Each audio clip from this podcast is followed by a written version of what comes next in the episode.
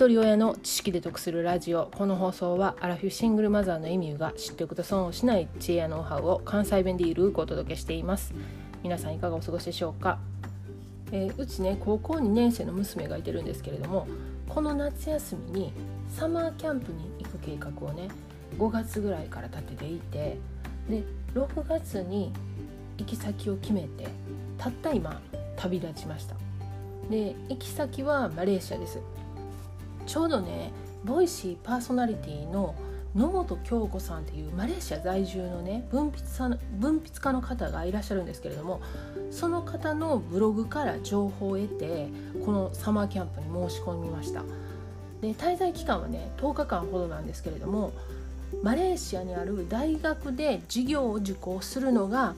メインです。でその受講する前にね2日間ほど語学学校でびっちり英語のレッスンを受けてから大学の授業に参加するんですけれども、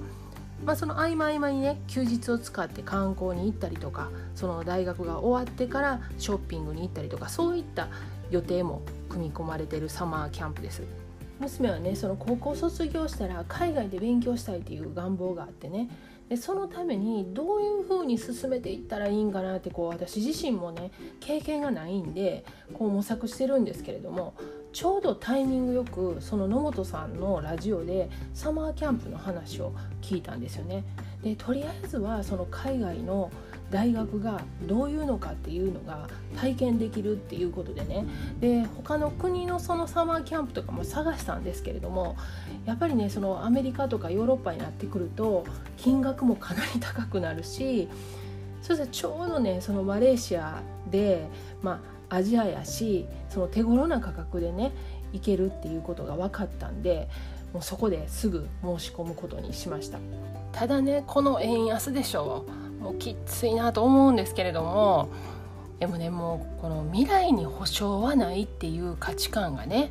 もうコロナで十分経験したからもうこの先どうなるか分かれへんからねもうその行ける時に行っとかんとやりたいことやれる時にやっとかんとっていうもうそれがこうかなりね自分の中に根付いたんで、まあ、決断するのにそこまで時間はかかりませんでした。で今回ね娘は初めての1人海外旅行なんですよね。でこのサマーキャンプの申し込みはママがするけれども、まあ、それ以外は一回自分でやってみたらって言うてもう渡したんですよね。で航空券もね時間とか、まあ、値段とかその比較しながらどれにするかっていうことであったりとか、まあ、あとパスポートも期限ギリギリやったからねその取り直す手続きなんかもネットで調べて自分でやってましたわ。であと現地のねエージェントの人とのやり取りもね最初だけは私がやってあとはもう直接ね娘と連絡取り合ってもらうようにしました。で何でもね早いうちから前もってやらんとギリギリになったらどんなことがあるから分からんからって言っててもねもう本人は全く気にしてないんですよ。もうこっちがねもうやきもきするんですよね。でもねここで口出したらあかんからもうぐっとこらえながら「あれどうなってんの?」とか言うてねちょっと緩やかに声かけしながらでもうでも腹の中ではイライラしてますね。でそのコロナのねワクチン接種のアプリもねついさっきですわダウンロードしてほんならねマイナンバーカードがない言うてね行く前に汗だくなって探してるんですよ。でそんなんもねもうずっと見てたらもうハラハラするからもうキーそらさめねイヤホンでラジオ聴きながらねそっちにもう意識集中させてで家事したり仕事したりしてたんですよね。ほんなら、まあ、マイナンバーカードやっと見つかった言うて無事ワクチンアプリをねインストールして出発したんですけれどももうねこのね自分やったらね自分の計画通りに進めることをねその子供が子供のペースでやるのをね見守る忍耐力。ほんまこれしんどいですよね。